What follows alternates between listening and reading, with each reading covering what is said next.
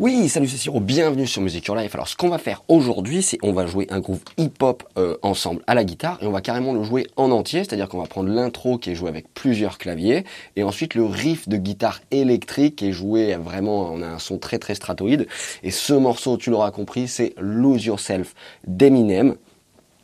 Donc ce morceau sert de bande son au film 8 Miles. Tu l'as pas vu, je t'encourage vivement, vivement à le voir. Il est génial, surtout pour les battles de la fin.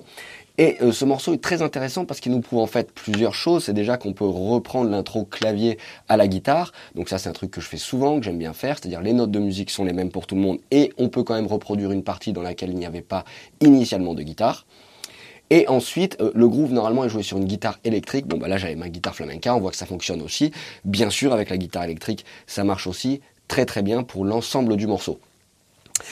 Les points sur lesquels il faut faire vraiment très attention quand on joue ce type de morceau. Alors bon, l'intro, elle est, elle est, euh, elle est roubateau, elle est, elle est libre en fait, hein, je pense au niveau du, du, timing, puis on se capte quand faut partir.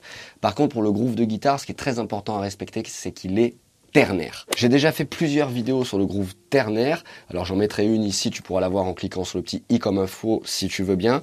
Ou ces notions que je développe beaucoup plus en détail, enfin ça et quantité d'autres choses, dans le petit précis de guitare à déguster pas mal le placement de produit.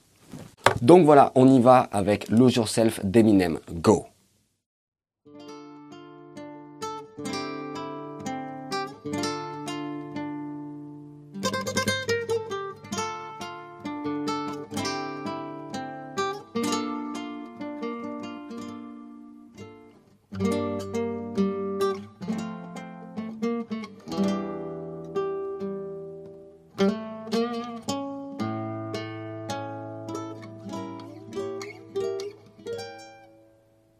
Música